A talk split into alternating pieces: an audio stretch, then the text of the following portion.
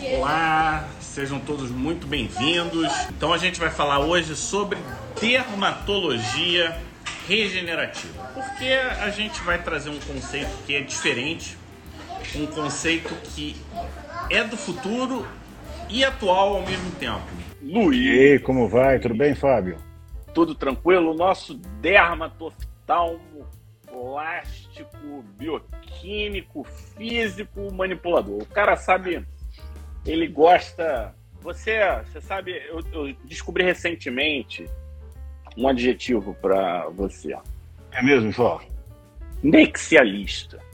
Nexialista, o que vai juntando as coisas, que vai.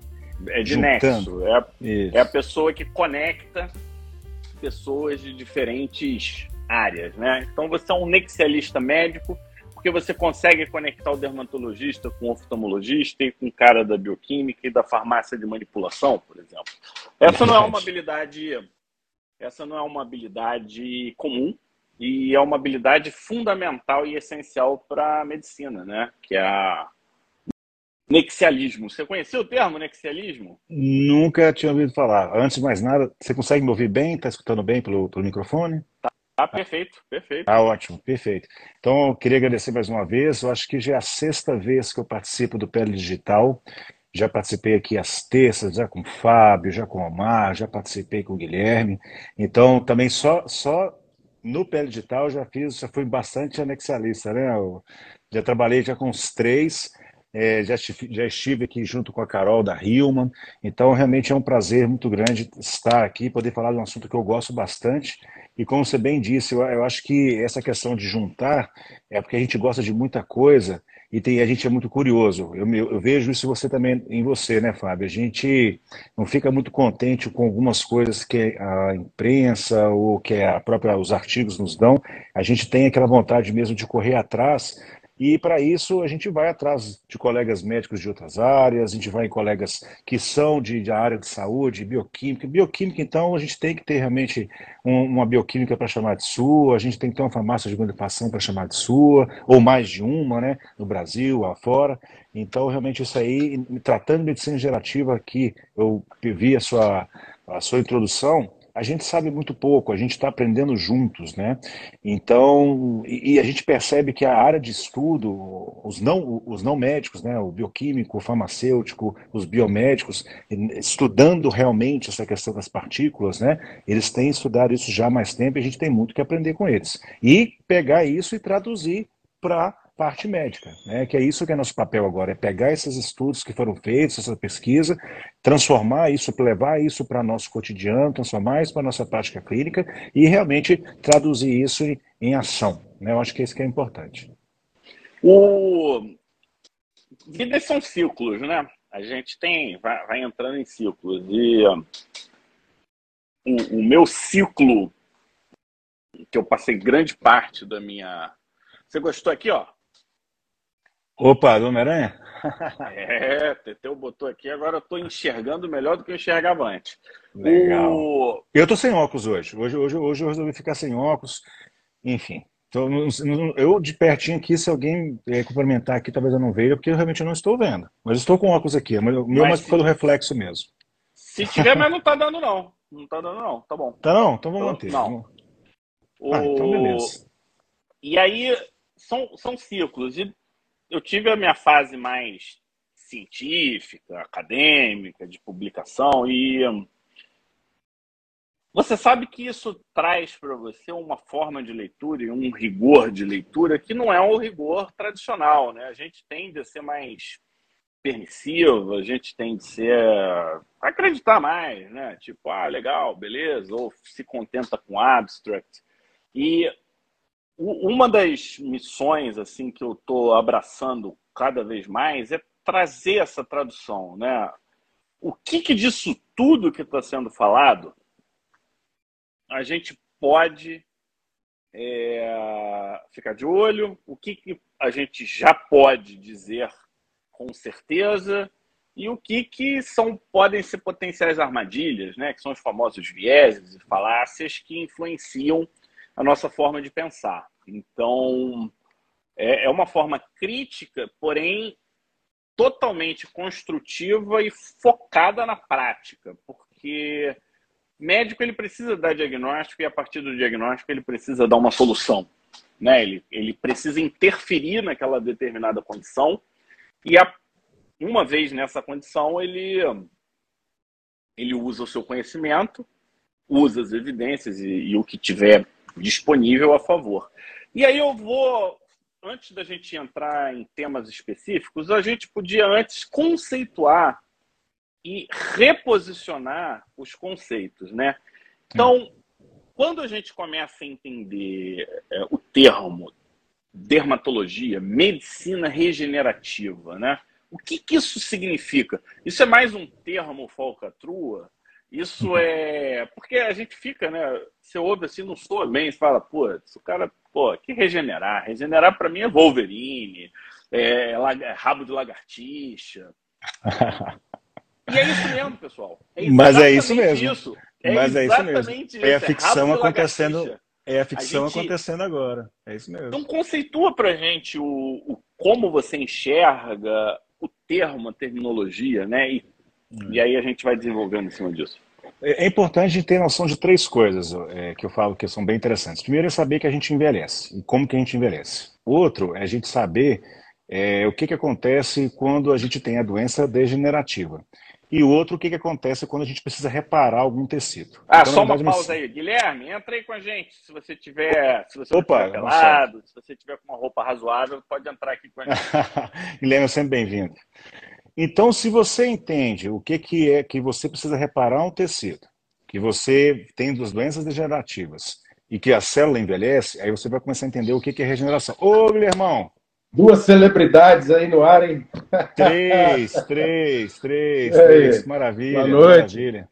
Tudo jóia? Como estão as coisas? Tudo ótimo. Só para te contextualizar, Guilherme, a gente está trazendo o termo dermatologia, medicina regenerativa. Eu já trouxe a pergunta se isso é falcatrua ou se a gente vai ter o poder do rabo da lagartixa. Então é, é em cima disso que o, que o Luiz está comentando agora com a gente aqui. E vamos ouvir, vamos ouvir. É, eu estou falando aqui, Guilherme, assim... o Luiz já colocou as... O Luiz desenvolve várias fórmulas regenerativas aí, cara. O Luiz é pioneiro nisso. É, é, a gente aprende muito com os colegas também. O Guilherme ajuda bastante, está sendo um falso modesto aí. Ó. Na verdade, assim, ele ajuda bastante a gente. Ele é um dos grandes criadores também. A gente tem um, hoje no Brasil muita gente que estuda e, e faz a coisa acontecer. Mas nessa contextualização, eu acho que, como eu falei assim, o Guilherme, eu acho que pode concordar comigo, a gente tem que entender que a ela envelhece, a gente precisa reparar e que é, é, a gente tem que é, envelhecer, reparar e degenerar. Então, o que é reparação? A célula vai ficando mais velha, ela perde a capacidade de crescer. Então, ela não, ela não desenvolve. Só que o pior, que às vezes ela não cresce, mas ela continua produzindo algumas enzimas que vão fazendo com que as do lado não cresçam. Então, regenerar é fazer com que a célula ela volte a crescer ou com que ela pare de fazer com que as outras parem de crescer. Entendeu? Ou, depois de um certo dano, aquela célula ela seja capaz de voltar a regenerar, igual o rabo da lagartixa ou o que for. Então, a regeneração é você ser resiliente aos danos externos ou internos a quais a gente é submetido. É basicamente um escudo, uma blindagem. É o rabo da lagartixa. Isso é regenerar. Isso é real. E isso acontece. O... Você pega, por exemplo, eu não sei se alguém já teve experiência de ver cirurgia em recém-nato. Tenta achar já. cicatriz depois. Não existe. Não acha. Então, é, naquele momento, o corpo humano ele consegue reposicionar tudo que é cicatriz para uma célula de aspecto normal, funcionando normal. E dessa forma, a cicatriz fica na cabeça dos pais só. Só eles que Exato. lembram aonde estava aquela determin... aquele determinado corte, aquele determinado ponto e por aí vai. Então, é... quando a gente fala regenerativa, a gente pensa no rabo da lagartixa porque a gente está pensando no rabo que se perdeu. Agora, se conectar, como você falou, com o envelhecimento, a gente vai entendendo que envelhecer, o que é rejuvenescer? É recuperar função. E Exato. a dermatologia, ela atrapalhou um pouco isso, sabe, Guilherme? Porque muito se conectou o rejuvenescimento com o embelezamento. Embelezamento é, é uma coisa, rejuvenescimento é outra. Sim. Beleza tem a ver com opinião, beleza tem a ver com como você enxerga as coisas. O que o Guilherme acha bonito não necessariamente é o que eu acho bonito. Mas o nosso conceito de saudável de, deveria ou deve ser relativamente uniforme e tem direto com função. Então, eu enxergo a medicina regenerativa, a dermatologia regenerativa, como um ramo que tem por objetivo restaurar a função no seu momento pleno, pico, Exato. máximo, que pode ser dependendo do órgão muito novinho, dependendo do órgão na, na segunda infância, dependendo do órgão durante a adolescência. Então a gente sabe que isso não é, não é homogêneo em todos os órgãos. Então, essa é a minha visão, e vou te falar, o que vem atrás aí de, de medicina regenerativa vai sim, né, Guilherme? Funcionar para doença, para recuperar a função, para o embelezamento, e vamos falar algumas coisas relacionadas aqui. Né? Cara, mas não tem, não existe uma beleza real, assim, existe a beleza artística, né? Assim, que se dá margem a você pensar, de cada um pensa de um jeito, né? O que é bonito para um não é bonito para outro, aí vem cultura, vem, vem etnia, mas isso é arte, né? Agora a beleza, a saúde é uma pele bonita que, sim, você tem uma, a gente sabe com a pele bem tratada, bem é, hidratada, é uma pele que tem menos chance de câncer. É, né, a gente fala, não, não, é, é aí quando a saúde se encontra com a beleza, né? É o que a gente acredita, né, né, Guilherme? A gente fala isso, a gente já deu palestras algumas vezes falando exatamente isso. Né? Você trata a doença e, e com, é, por consequência você fica bonito, mas não é uma beleza artística de transformação. É uma beleza de saudável, de, de skincare mesmo, de qualidade de pele. Isso que é saúde, né? É. Cara, é muito legal discutir com vocês aqui, porque todos estudamos muito e temos visões complementares. O é. Fábio já falou muito bem esse ano, cara, uma das aulas, assim, Fábio, aquela aula que você deu de campo de cancerização, que você usou esse conceito que rejuvenescer não é ficar belo, rejuvenescer é restaurar a função, né? E olhando por esse lado, eu estava aqui analisando tudo que vocês estão falando aqui, pensando o seguinte: esse ano, cara, se eu for escolher um assunto, se você me perguntar qual foi a maior inovação, o assunto que veio assim, que impactou na dermatologia, eu vou te falar que foi a medicina regenerativa. Porque há uns anos atrás, como é que a gente rejuvenescia os pacientes da gente durante esse período que só se via estética? Paralisava a musculatura com toxina botulínica, volumizava com preenchedor e queimava com laser. Isso. Porque laser é calor. E aí o que é? Você vai lá, queima a cara do sujeito. Eu me lembro dos primeiros casos de CO2 que eu fiz. Botava fogo no rosto do sujeito, cara, com a pele envelhecida, com fotodano, com atrofia, com alteração de função, com o meio todo alterado, né, e você chega lá e quer que aquilo dê resultado. Então, hoje em dia, eu entendo que a gente está realmente regenerando, a gente fornece para os pacientes, nos tratamentos, produtos, o meio específico corrige, hidrata, é, enfim, até a questão do pH, é possível fazer alguma coisa nesse sentido com esses produtos, fornece nutrientes, vitaminas, minerais e o resultado é outro, né? A gente consegue é. regenerar a pele. E, Aí... e, o engraçado é que o, o discurso antigo é que a gente era um processo cicatricial controlado. Não tinha, a gente falava mais ou é, menos assim. Era meio que por aí. Não falava nada. É. Você vai produzir seu colágeno. Baseado em dois, três estudos com histopatológico, a gente falava, vai dar bom agora a coisa está mudando. E a gente vai entrar num detalhe. E aí agora eu não sei, sabem que eu não trabalho mais sem meu super amigo, que é o Chat. O Chat é o cara que trabalha comigo. E o que que, que, que é o cara, o que, que tem aqui de... Inclusive eu tenho uma aula, né, de como dar diagnóstico com a inteligência artificial. Depois, se vocês quiserem, eu mando para vocês. Claro. Que ela, que ela, que ela é interessante. O que que, na prática, né, o que que seria a gente falar de medicina regenerativa? Um, células tronco. Né? Esse eu acho que talvez seja o que a gente mais ouça falar. E se fala célula tronco, a gente está falando de quem? De pele. A gente está falando de pele porque a gente está falando ali do bulge, da área do bulge, A gente sabe que ali a gente tem é, células pluripotenciais. A gente está falando de áreas secretas na gordura, porque ali a gente sabe que você tem diferentes tipos de gordura e diferentes células de matriz extracelular. Então, é, é muito importante no processo de busca de possíveis células tronco. Só que célula tronco, ela precisa do, de alguém para dizer alguma coisa, né? Porque ela pode ir para qualquer caminho. E, quem não sabe para onde tem que ir, Guilherme, é perigoso. É, qualquer caminho serve. Então, a gente tem que tomar muito cuidado. E com isso, quando a gente fala em comunicação celular, o que, que vem na cabeça? Citocinas e quimiocinas. Né? Eu acho que esse talvez seja o mais forte. Então, todo mundo que usa citocina ou quimiocina para algum tipo de tratamento está influenciando na comunicação. Não necessariamente é regenerativo, porque vai depender do tipo de comunicação que aquela citocina ou quimiocina está fazendo. Então, o que, que eu estou dizendo para a gente? Né? Não é para vocês, não, é para a gente. A gente vai ter que olhar para as comunicações celulares de um jeito que a gente não olhava antes, né? Aquilo que parecia rebimboca, parafuseta, é só, é, é só para ter o diploma, está começando a ter aplicabilidade clínica do teu paciente na tua frente. Eu estou conversando com dois colegas que fazem isso na prática, tá? É muito mais do que eu.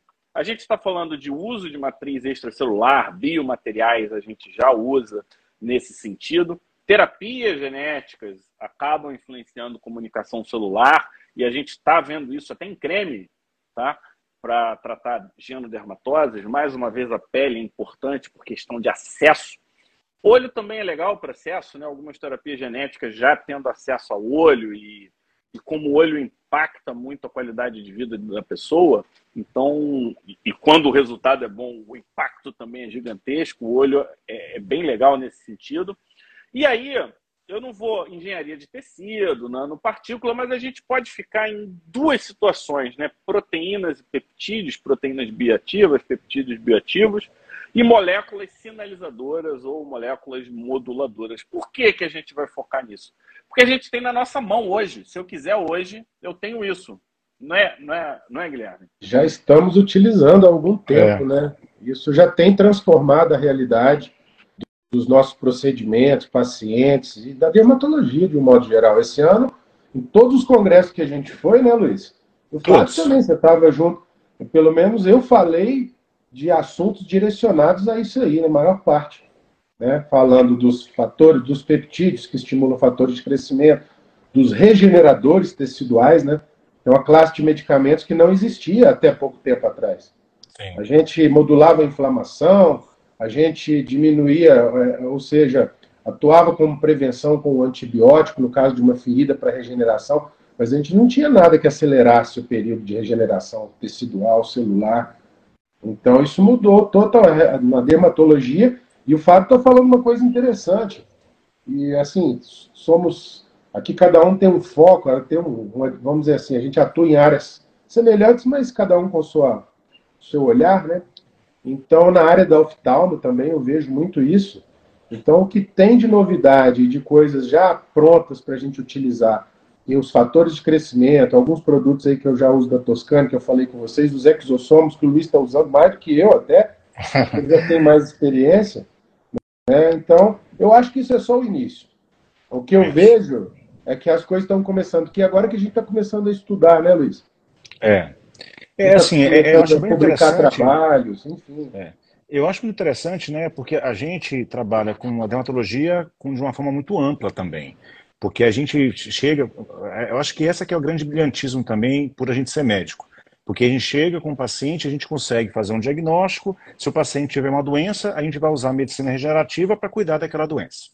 Se o paciente, assim, ele está saudável, mas você está envelhecido, a gente consegue trabalhar com medicina gerativa melhorando os processos para ele fazer um procedimento.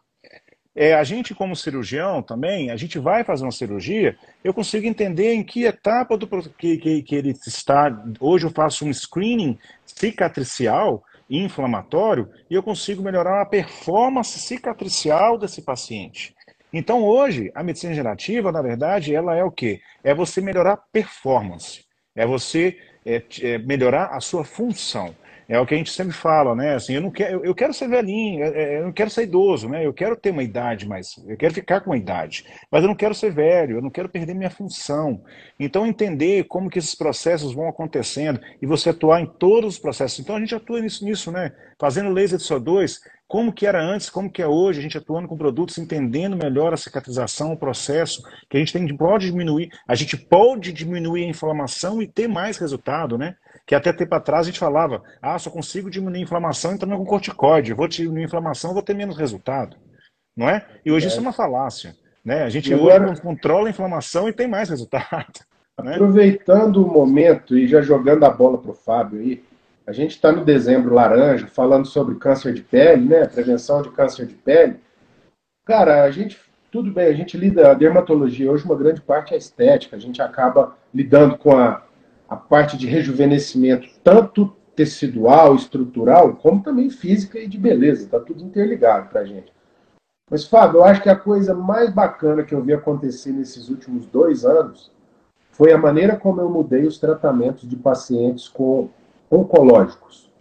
O cara que chegava com ceratose actínica, base celular, com a pele fotodanificada, que antigamente a gente ficava queimando, nossa. cortando, costurando, e depois que eu comecei a fazer medicina regenerativa, fazendo o laser, tratando as lesões que eram mais urgentes, que precisavam de ser operadas, a ceratose fazendo laser e, fazendo um drug delivery, cara.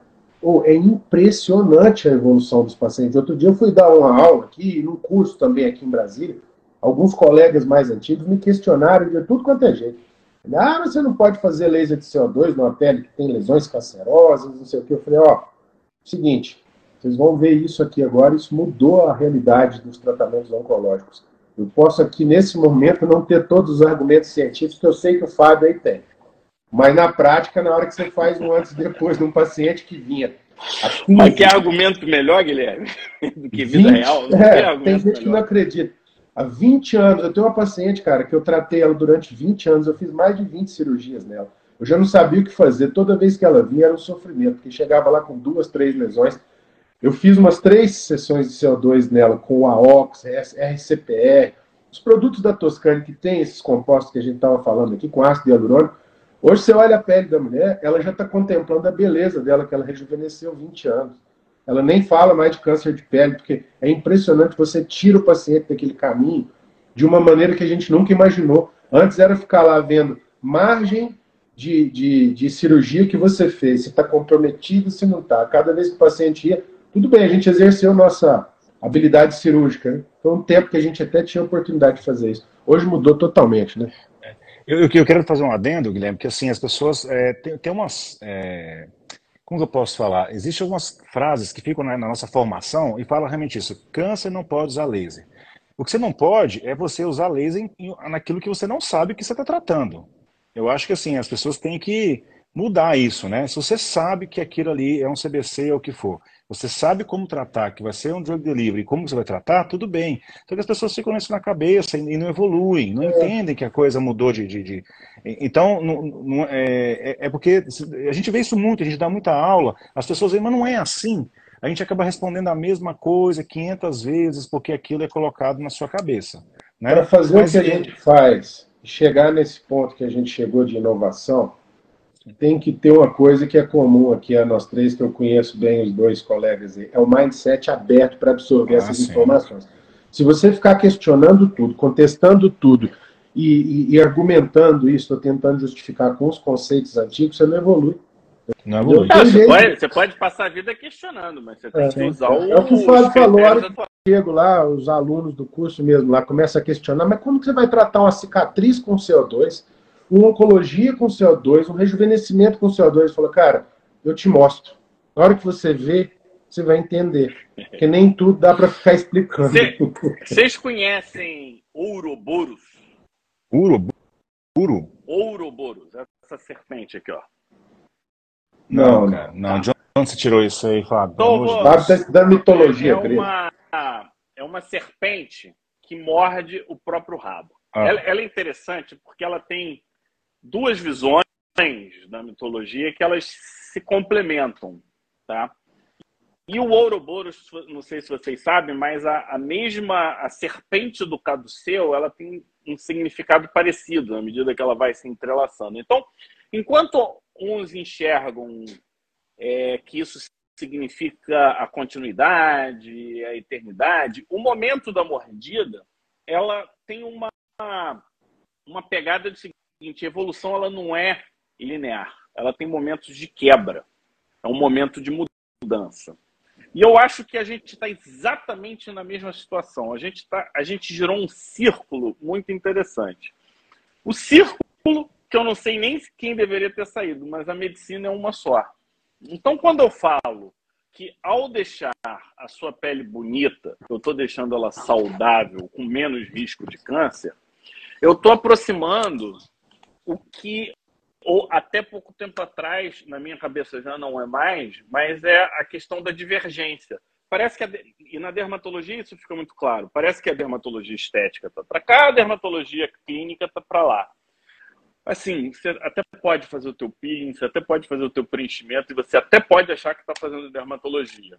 Mas se você não é capaz de entender que é exatamente a mesma coisa, eu sinto dizer que você perdeu o melhor da festa. E vejam que esse conhecimento ele não é linear. Ele não vem com a experiência. Ele vem com a experiência mais a dedicação, mais conhecer o Luiz, mais conhecer o Guilherme. Pode me conhecer também. Fábio também, conhecer o Fábio. Muita gente. Porque a gente vai trocando ideia e vai complementando. Então o Omar ele tem um cacoete mais de doença. O Guilherme ele tem um cacoete mais prático. Eu e Luiz, a gente tem um perfil mais nexialista. É. Você não pegou essa explicação do nexialismo. e, e, a gente vai fazendo a, as conexões, ajudando nessas conexões. Algumas são mais óbvias, outras são mais, é, digamos assim, obscuras, né? não tão fáceis de serem enxergadas. Agora, quando a gente vai para praticidade e o resultado, isso é fundamental. Porém, Guilherme, aqui a gente cai numa armadilha. Nada na medicina é genérico, tudo é específico. E nesse momento que a gente conhece pouco, os argumentos e as justificativas estão muito genéricas. PDRN, é, isso é verdade. para tudo. Verdade. Eu vou é comer é PDRN, eu vou parar de me alimentar, eu vou só enfiar PDRN dentro de mim, porque do jeito que estão falando, o cara resolve tudo. Então, e a gente tem que tomar cuidado. A gente tem que tomar muito cuidado, porque no volume as exceções começam a aparecer. E vide Covid, né? A, a, até antes do Covid, as síndromes de fadiga crônica associadas a quadros virais, eles eram quase que frescura, né? Hoje a gente já sabe que gente que virou zumbizinho depois do Covid, não foi isso? Então, é, o nexo, ele depende de número, ele depende de estatística. Então, esse, é, esse é um alerta de que a gente tem que ficar atento com o que a gente está fazendo. Então, tudo indica, Luiz, que, que é isso mesmo, que é uma substância boa. Quando a gente olha a, a fisiologia, é, ela é muito boa. E aí, antes de eu passar e pedir para vocês explicarem um pouquinho o PDRN, onde a gente está e para onde a gente vai, eu queria resgatar um outro conceito. Não existe Bora. tempo para gente. O tempo é igual para todo mundo, sempre foi e nada vai mudar. Por que, que o Luiz é produtivo? Por que, que o Guilherme é produtivo? Porque eles têm energia. Então, a potência de uma pessoa é a quantidade de energia desprendida numa determinada quantidade de tempo, né? Isso, então, se você tem energia com foco, então essa energia é fundamental, vira laser, né? Então, se você tem energia e você consegue fazer e o outro não tem energia, a gente não pode esquecer de um detalhe que tentamos resgatar com a coesima, que 10 ficou meio solta, mas só que agora a gente começa a encaixar nesse processo e, de certa forma, justifica a generalização desses resultados, que é a ação na potência na célula, é botar a mitocôndria funcionando como ela tem que funcionar. E esse, para mim, tem sido o grande elo, sabe? assim, eu, não, não, não bate para mim uma coisa funcionar para tanta coisa. Mas só que se ela age num lugar que está em todas as coisas, aí eu começo, começo a fazer um sentido. Eu não sei se eu falei muito, não sei se eu falei pouco, mas o que, que vocês acham dessa minha falação, desse blá blá blá fabiótico? Cara, eu, eu, assim, vou pedir licença para falar. É, Guilherme, eu acho que o Guilherme concorda comigo. É, cara, quando é tudo é muito novo, todo mundo sabe muita pouca coisa, muita gente inventa muita coisa. E eu te falo que é realmente uma medicina nova que está surgindo, porque Cara, a gente não olhava para genética, a gente não olhava para oncologia, a gente não olhava para essas letrinhas, essa sopinha de letrinha, ninguém olhava para isso. Era realmente como você falou, é matéria básica que a gente não olhava, a gente não, achava que nem, nem precisaria em nenhum momento. E hoje o que acontece é que a gente tem que, de certa forma, entender. A gente tem que começar mesmo a entender é, bioquímica, bio, é, as moléculas, entender essa questão dos caminhos. Então, acho que a primeira coisa que a gente vai falar aqui, que o Guilherme, eu acho que ele concorda, é a primeira coisa é entender que as células não estão sozinhas. Né? Então, a gente antes, a gente ia estudar, vamos estudar o melasma. Ah, processo de pigmentação, melanócito, o raio ultravioleta, e aí tinha um receptor. E, cara, mas primeira coisa, esse melanócito, ele não está sozinho. Então, Tem assim, até um quem... ditado para isso. Qual? Diga-me com quem andas que eu te direi quem é. Perfeito. Já vou colocar numa próxima aula isso aí, vai Franciscone. Mas a verdade é essa mesmo. Então, se a gente não entender que esse processo de envelhecimento acontece ao redor, que acontece que todo mundo é um time. O corpo humano, a pele, ele atua como um time, é um time. Então você tem o que, é, o fibroblasto, você tem a célula imunológica e eles envelhecem juntos. Então, se você está tentando tratar uma, uma, questão de pigmentação, aquilo tem um processo de envelhecimento, tem alguma função que não está muito bem certa. Então, hoje é uma matéria muito difícil de entender. Então, quando vem um produto que você, teoricamente, trata tudo e você precisa saber pouco, e você, ah, não, coloca isso para tudo, então fica fácil. E a gente sabe que muita gente hoje consome o que é fácil de entender, assim. E realmente é um produto muito versátil, né? O PDRN, a gente tem que voltar a estudar lá a estrutura do DNA, tem que entender que tem a ribose, tem a base pirimidínica, tem o fosfato, que ele pode atuar de várias formas, nucleotídeos, é, é segundo mensageiro, ele é, faz parte do, do, do DNA, ele tem é, é cofator de algumas enzimas, então ele faz muita coisa, né? E a gente sabe que o metabolismo inclusive, é ah. inclusive o metabolismo das purinas, ele ele foi Nobel, né, em 85, Sim. né? Com por quê? Porque ao estudar as vias, olha como é que os caras eram fantásticos, Guilherme. O cara chegou e falou: "Pô, eu quero estudar essa via". O problema é que se eu atacar essa via, por exemplo, para impedir que um herpes se desenvolva, eu vou atacar todas as células. Aí nesse processo nasce um monte de quimioterápico, que é a, que é a fase quimioterápica da oncologia. É, só que eles não fizeram só isso. Eles resolveram estudar essa via em planta, em animal, em célula influenciada por inseto, vírus, rato. por inseto. E aí o que, que eles viram? Que quando essa via estava sob influência das enzimas do herpes, tinha enzimas que eram específicas para incorporar o dado viral e aí eles miraram aqui. Por isso que a gente tem hoje uma das medicações das mais seguras, que é o aciclovir. Então, a gente de novo, Ouroboros aí. A gente está dando volta e a gente está olhando o impacto né, das purinas, não como codificadora de proteína, mas outras ações. Né? Isso eu te interrompi, mas eu achei que, que era uma informação legal, porque a história ela traz contexto. E você pegar uma informação sem contexto, Sim. essa informação ela é muito vazia. Você vira um repetidor, sabe? Papagaio de pirata quem quer ser médico papagaio de pirata aqui? Não, eu vou copiar tudo que o Luiz faz. Cara, com certeza você vai mandar bem. Mas é isso que você quer ser? O cara que mas, esse, o que o Luiz Mas a história faz? é importante. A história é importante, você falou, né, Fábio? A história é importante, porque a gente está estudando, e você pode ter certeza, igual a gente falou então de PDRN, já está saindo agora, ano que vem, eu, eu te falo que a Vedete vai ser mononucleotídeo da nicotinamida. E assim, vocês vão escutar muito ouvir falar sobre isso. Escuta o que eu estou falando, NMN. Que é mononucleotídeo da nicotinamida. Que é muito, é o que você está falando. A gente está indo do abrangente, a gente vai começar agora a achar o que é mais seletivo, mais seletivo, mais seletivo, mais seletivo, quando a gente está falando de mitocôndria, quando a gente está falando de é, função seletiva.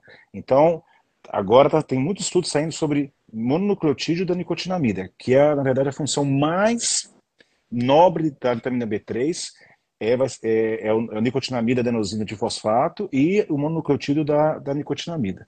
Então, assim, e para chegar aí, eu tive que estudar sobre PDRN. PDRN que voltou para estudar Watson Creek, estudar lá a tríplice hélice. Então, eu acho, eu convido todo mundo a estudar, ter um certo interesse por genética, por oncologia, dermatologia, e aí, aos poucos, se familiarizando com esses nomes, porque, assim, se você acha que nucleotídeo é PDRN é difícil, meu amigo, existe, ó, adenosina, dinucleotídeo, fosfato, ribose cíclica. Luiz. Então...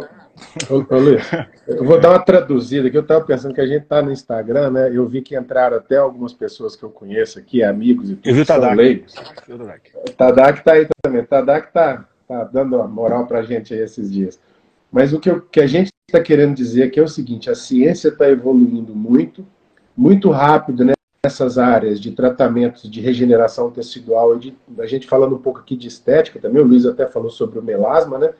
E os melhores resultados que eu tive com melasma ao longo da minha vida toda, no início a gente tratando a cadeia da pigmentação, né, bloqueando toda aquela cadeia para tentar clarear o melasma, eu tenho hoje com tratamentos relativamente inespecíficos, usando laser, usando PDRN ou algum desses regeneradores teciduais, pelo fato que você estava falando, Luiz. Porque as células se comunicam, a pele está envelhecida. Olha como é que a gente, olha como é que a gente é vou, vou botar um, um termo assim bem suave. Olha como é que a gente é mané. Falam para vocês que hidroquinona é um clareador, certo? Fala. É, isso daí é. Durante muitos anos isso foi uma verdade. Não é? Mas nunca foi. Nunca foi porque a ação da hidroquinona é não pigmentante, ele não é clareador. Então, a gente sempre olhou o clareamento do metabolismo.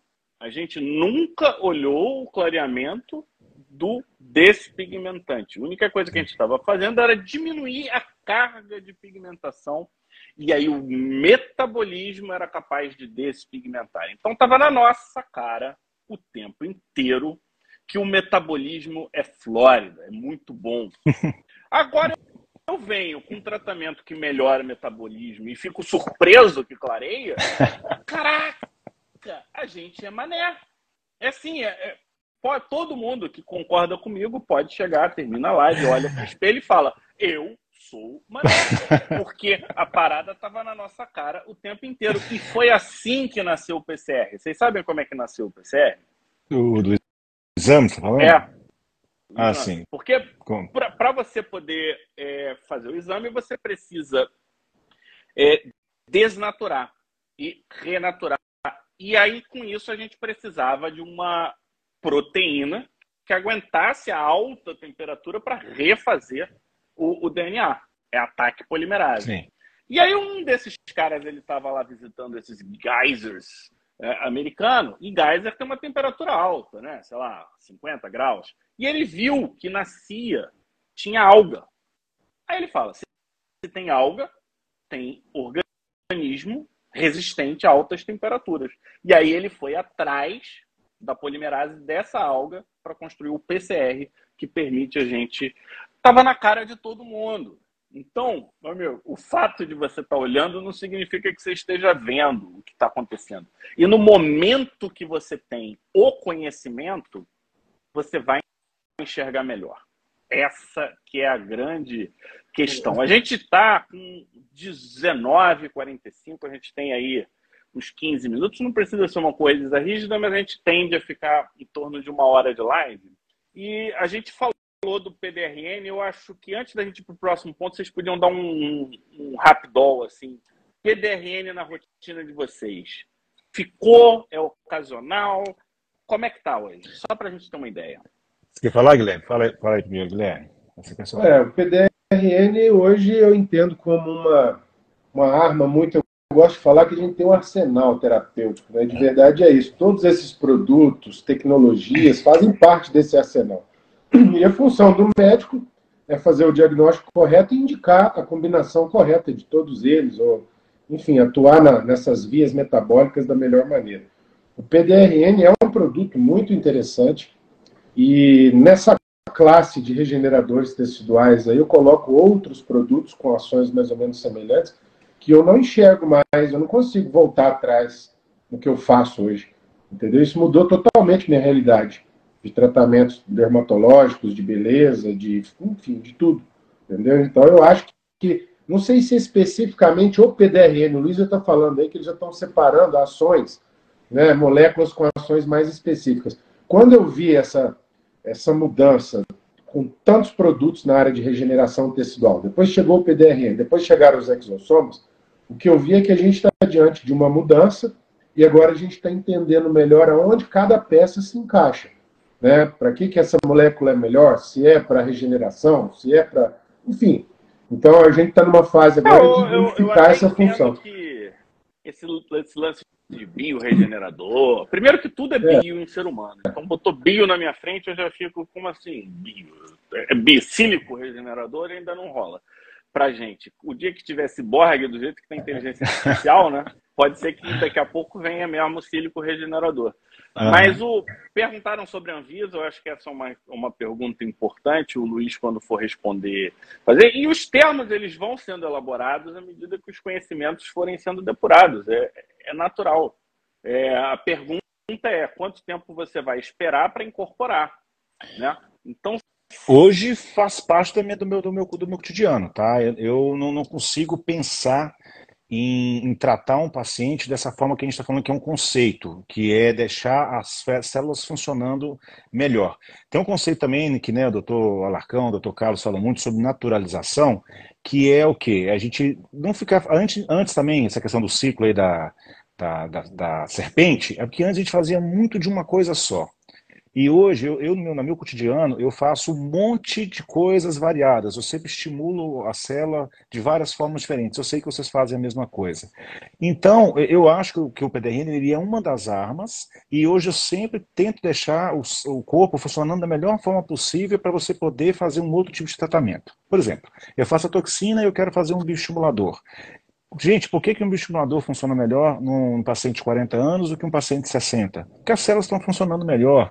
Então aí que vem a história dos bioregeneradores, bio que for, é, infusão de ativos. Você usa via subcutânea, você usa via parenteral, que isso aí é uma outra aula, né? Que via que você vai usar? Na verdade, quando você usa as bioregenerador, bio que for, você está usando a via subcutânea ou, intra, ou intradérmica para você entregar ativos, para você entregar nutrientes que aquela célula, que aquele órgão está é deficiente. Mas você pode usar outras vias também. Você pode usar via oral, você pode usar via intramuscular, você pode usar via é, endovenosa, que são formas diferentes de você repor aquilo.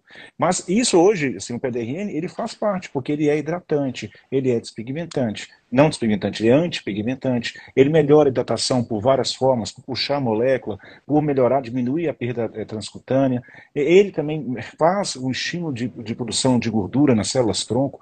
Então, hoje, ele realmente, quando eu vou fazer algum processo inflamatório, é, algum bioestimulador, na prévia eu faço alguma coisa que tem PDRN e ácido urônico e algum antioxidante.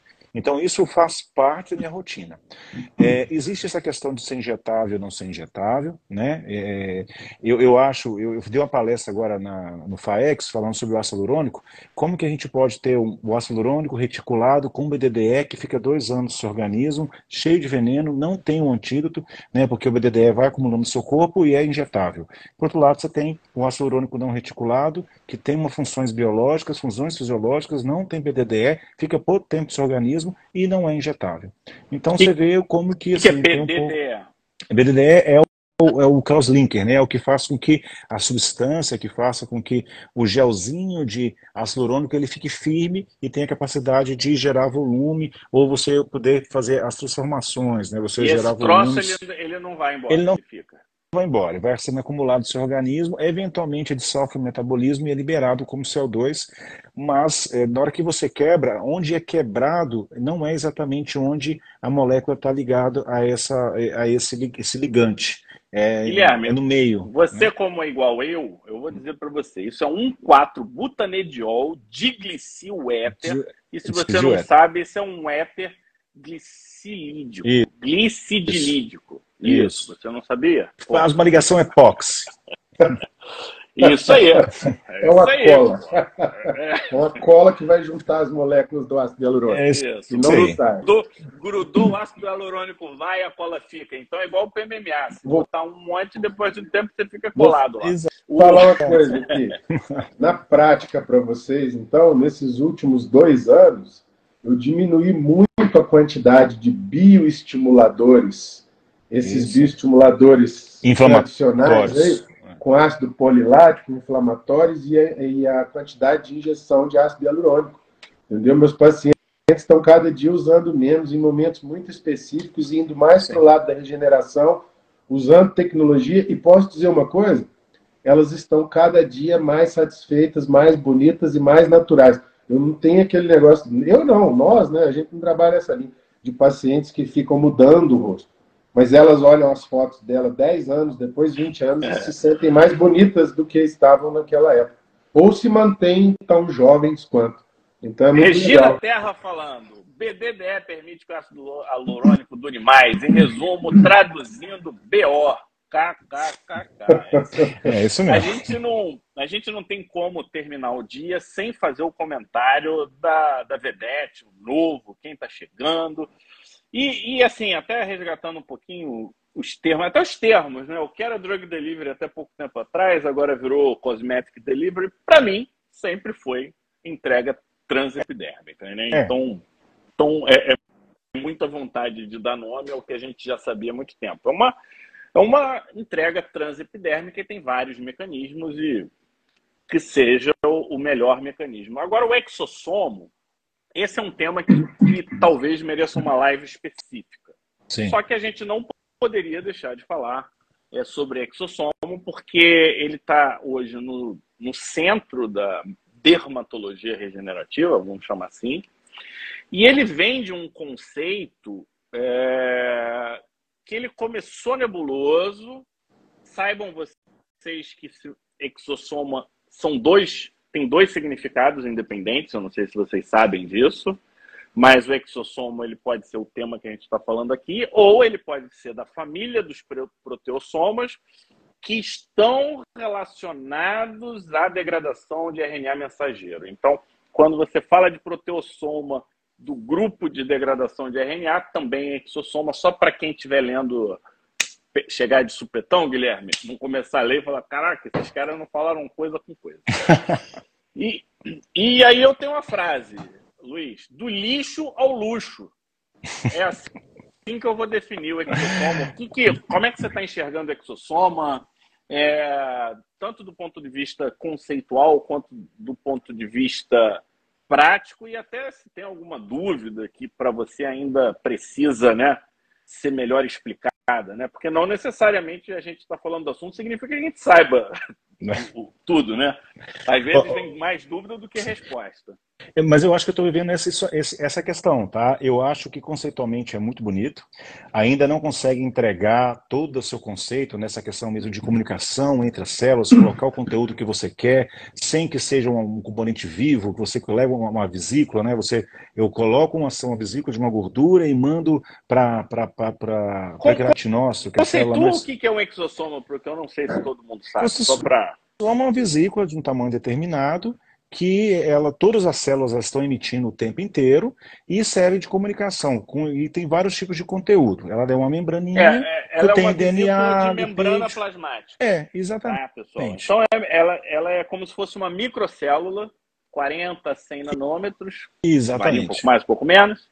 E tem algumas coisas ali. Tem coisa dentro e tem coisa na superfície. Isso é o fisiológico. Exato. Isso é Exato. o fisiológico. E aí você consegue levar essa mensagem de uma célula para outra, né? Isso já acontece normalmente. E a grande beleza é você não ter, assim, é, é você conseguir realmente colocar dentro de um, uma vesículazinha e você conseguir entregar isso no, onde você quer da melhor forma possível. Então, Mas tem várias formas. Essa então questão você de... está pegando esse conceito e botando para para uma nanofarmácia, né? A gente está falando num nano, nano, esse é o Sim. tamanho, então a nanomedicina, nanofarmácia, sei lá qual é o termo certo que Sim. se fala, é, consegue hoje, na teoria, montar ou purificar, né? Também é, então são, são, são, alguns conceitos que são assim, por exemplo, a gente tem substância que, vamos colocar assim, que são, uh, elas gostam de água, e a, a, parte mais externa da célula gosta ali mais de, de gordurinha. Então você coloca numa, dentro de uma, de, um, de uma cápsula, vai ser mais fácil. Ó, oh, fiz um coraçãozinho. Oh, se fizer um coração, faz coraçãozinho é. aí também. Essa foi demais. Mas você consegue colocar lá dentro e você entrega melhor. E outra, é, você consegue colocar o que você quer dentro dessa, dessa, dessa né? Então, fica, fica mais... É, e você aquela questão da seletividade que a gente falou mais cedo. Então, mas tem muita coisa a ser estudada ainda, né? E a outra questão é de você não estar tá trabalhando com é, imunobiológico é, que seja vírus, por exemplo. Não é uma coisa que está replicando, você está entregando. Então é mais, é, não é uma vacina, né? não é um vírus morto, não é um vírus. Então você está entregando uma substância dentro de uma vesícula. Né? Vocês então, sabem como é que classifica exossomo? Não. Os exossomos, e não as vesículas extracelulares. Ah, Lógico tá. que eu pedi ajuda um amigo meu amigo chat. Eu Só quer saber do então você chat tem, GPT, o cara. Exossoma de células dendríticas, de células tumorais, de células tronco-mesenquimais, de células endoteliais, de células epiteliais, de plaquetas e de células neurais. Esses são os conhecidos. E quanto à origem, eles podem ser autólogos, eles podem ser halogênicos, eles podem ser xenoderivados. Então, amigos, quando vocês estão falando de exossomo, vocês estão falando de uma vida de estudo é. de várias e várias pessoas. O que a gente tem né? hoje é mesenquimal. A gente está falando de mesenquimal, a gente está falando de célula presenquimal, que vai lá para o cabelo ou, ou, que vai para a pele. E na é, prática, é. aqui no Brasil temos duas apresentações, né, Luiz? Isso, Dois produtos, isso. né? Sim. E como é que está sendo a sua experiência prática? Já que está acabando aqui, fala para a gente é realmente. Não, a gente isso. pode estourar um pouquinho, sem problema. Sim. Olha, assim, eu vou ser bem sincero, assim, na minha prática, cara, não, não entrou tão bem ainda, não sei se com, como vocês. Porque eu vou ser bem sincero, eu hoje já tenho, eu tenho entregado muito é, com o que a gente tem feito, que a gente está falando de medicina gerativa, eu acabo deixando para aqueles casos que eu acho que você precisa entregar alguma coisa a mais e está faltando. Vou dar um exemplo. Eu, eu, eu, tinha um paciente com uma alopecia mista, tinha tudo misturado. Areata, fibrosante, é, frontal fibrosante, com, com seborreica, com tudo que você tinha tentado se imaginar. E aí você não podia entrar com muita coisa, e aí fizemos o mesoject com, com, é, com exossomo. A, e, cara, ela teve uma resposta que não tinha tido com nada. Então eu vejo hoje, a gente está aprendendo juntos, e para esses casos de difícil, eu não vejo, sinceramente, eu posso, tá, posso ser até sepultado aqui por causa disso, mas eu, eu não, não, não estou vendo como uma troca do que a gente já está fazendo. Mas eu acho que ele entra para melhorar ainda mais algumas coisas que a gente ainda melhor, precisa melhorar a performance. É, é isso que assim que eu estou vendo hoje, é assim que eu tenho feito. Eu, eu não sei você. Coisa, viu, Luiz? para mim é mais uma arma do arsenal terapêutico, mas ela não é uma coisa que você fala assim, é, é muito melhor do que tudo, é revolucionário. Não. Entendeu? O Fábio se amarrou, né? Esse não. então, assim, eu acho interessante. O que eu imagino e acredito é que em pouco tempo a gente vai ter uma diversidade de produtos com finalidades diferentes, ações diferentes e que a coisa está só começando. Eu acho que esse caminho não tem volta. Eu acho, na verdade, não é o que eu acho, não. É minha, é, é minha posição. Minha posição é a seguinte: o PDRN cabe, cabe o generalismo, tá? Porque a gente sabe onde ele age, a gente sabe que tem a ver com energia e metabolismo celular envolvido, saúde mitocondrial, além de alguns outros aspectos, então isso cabe. Beleza tá? Não sei se vocês concordam comigo. Mas Sim. o exossoma, eu preciso de especificidade. Eu preciso saber aonde ele vai agir, de onde que ele vem? o que, que ele está entregando. Então, ah, ele tem, tem GPS. Cara, GPS é carro. Smart GPS não existe, porque não tem um GPS ruim. Todo GPS chega igual. Não tem um GPS que chega melhor. Então, esse tal de smart GPS, começa ali com esses terminhos, sabe? Eu fico, pô, o cara que tá me achando que eu sou. tá achando que eu sou o quê? No mínimo, no mínimo, é desrespeito em relação ao conhecimento médico. Eu, como médico, não consigo ser leniente a esses termos de poder comercial, sabe? Sim. Isso me incomoda. É, pode ser que não incomode todo mundo, mas eu me sinto, de certa forma, desrespeitado porque está usando um smart GPS. Meu amigo, qualquer biológico tem smart GPS, ele vai no receptor. Eu quero saber qual é o receptor, que células tem esse receptor, quando que esses receptores estão presentes, porque receptor é dinâmico, ele não é fixo, a célula ela não está parada com os receptores, depende do momento. Então pode ser que faça sentido, pode ser que eu comece com PDRN, eu estimule a célula, entre com exossoma cerce e tenha uma potencialização da ação. Eu acho que, eu entendo que vai ser assim. A gente vai usar o PDRN com os outros ativos, o que vocês já fazem, e o exossoma certo, para o momento certo, para a posição certa, vai fazer sentido. E faz sentido, porque a gente está vendo de novo Ouroboros. Por que, que a gente está vendo Ouroboros? Porque a gente está na inespecificidade tratando doenças específicas. E a gente já fazia isso. Quando a gente fazia minoxidil tópico lá atrás para couro cabeludo, a gente já fazia isso. Só que a, penetração do minoxidil tópico é ruim. Quando a gente melhorou a entrega ou começou a fazer o oral, a gente começou a ter resposta melhor. A gente continua, continua valendo inespecífico. Então, o que, que vai ser? O, o, o bolo do inespecífico, a, quais são os pontos que eu preciso agir, e quanto mais integrativa for tua, tua capacidade de raciocínio, melhor. Temos que ter clareza como que isso pode dar ruim, né? Não pode olhar só para o que está dando bom e o que, que pode potencializar. Então, nesse cenário, a gente, cara, está diante de um mundo fantástico, porque a gente não vai poder parar de estudar. É, a gente vai ter resultados cada vez melhores. Sorry, indústria de, de injetáveis, vocês cada vez vão ter menos espaço. Sorry, indústria de super tecnologias que mudam a cada dois anos. Cada vez as grandes tecnologias vão se firmar. Estamos aqui o exemplo, inclusive, Luiz, eu quero dizer que estamos com um curso de laser de CO2 do Guilherme Machado.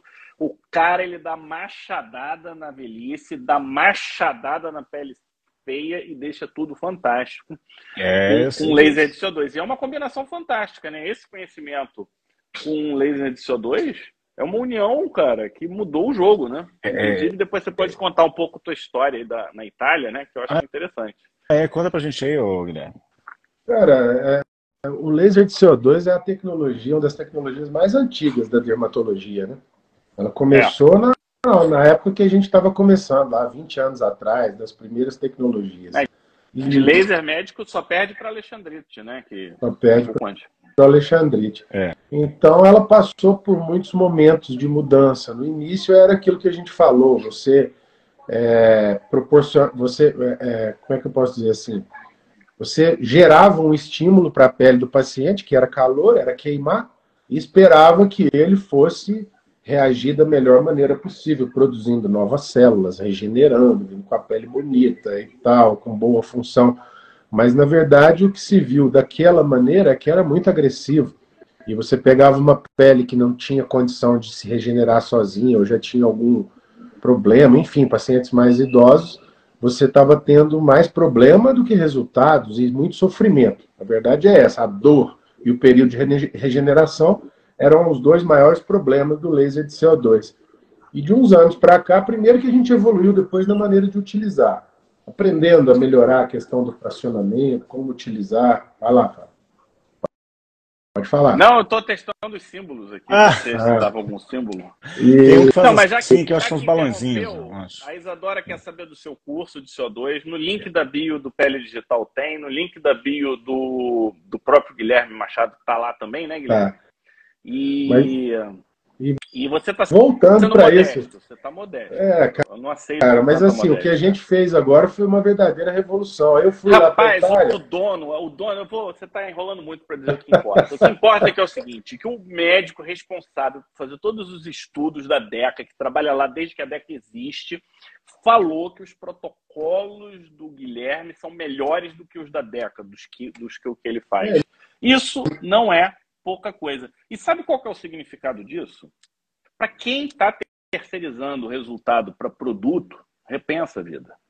Repensa porque o que faz diferença hoje é o médico. E cada vez isso vai ser mais. Pronto, Guilherme, eu já falei tudo, você continue aí. É, se a pessoa quer fazer diferença e valorizar o trabalho, né, acho que o caminho é esse, é você dominar a técnica que você faz. Mas foi isso, Fábio. Você está falando, então foi. Eu me surpreendi, porque o, o cara que está lá desde o início, desenvolvendo. desenvolvendo todas as ah. tecnologias da década de protocolos. A hora que eu assisti a aula dele, achei interessante, mas era assim, para mim era básico. E aí eu fui mostrar para ele o que a gente faz aqui no Brasil, o que eu faço, compartilhar. E ele me disse, ele falou, Guilherme, seus resultados são bem melhores que os meus, vamos publicar isso aí, o caminho é esse. Então é isso, porque lá eles ainda não usam tantos regeneradores teciduais como a gente aqui também não, viu, Luiz? Não vi isso, cara. Você chegou a comentar não comigo. Vi, não vi, definitivamente. Eu conversei com ele, tudo, ele até me deu um retorno outro dia. Eu deixei um kit que eu tinha levado para fazer uns pacientes lá dos produtos que a gente já usa aqui, entre eles o PDRN, né, o Lumicem da Toscane, e ele me mandou depois um, um áudio agradecendo, entendeu? Porque a gente está na frente em várias coisas. Os brasileiros é, bom, enfim, na área de dermatologia, acho que a gente está na vanguarda. A gente eu, tá na... se eu fosse você, eu mandava o link do teu curso para ele aprender um pouco mais de CO2. É isso que eu faria. Luiz, você, você não concorda comigo? Eu concordo completamente. Eu, sim, tá, tá, tá, tá, tá em uma das minhas obrigações, né? porque eu faço, eu faço a blefoplastia com CO2, faço o resurface, eu tenho feito agora com a radiofrequência, eu acho que também agora, além do CO2, no ano de 24 vai vir com tudo a radiofrequência, a microagulhamento com radiofrequência. Eu acho que são os dois grandes, se a gente pode falar de tendências aí de 24, preparem-se. Tecnologias. Porque, é. É, de tecnologia.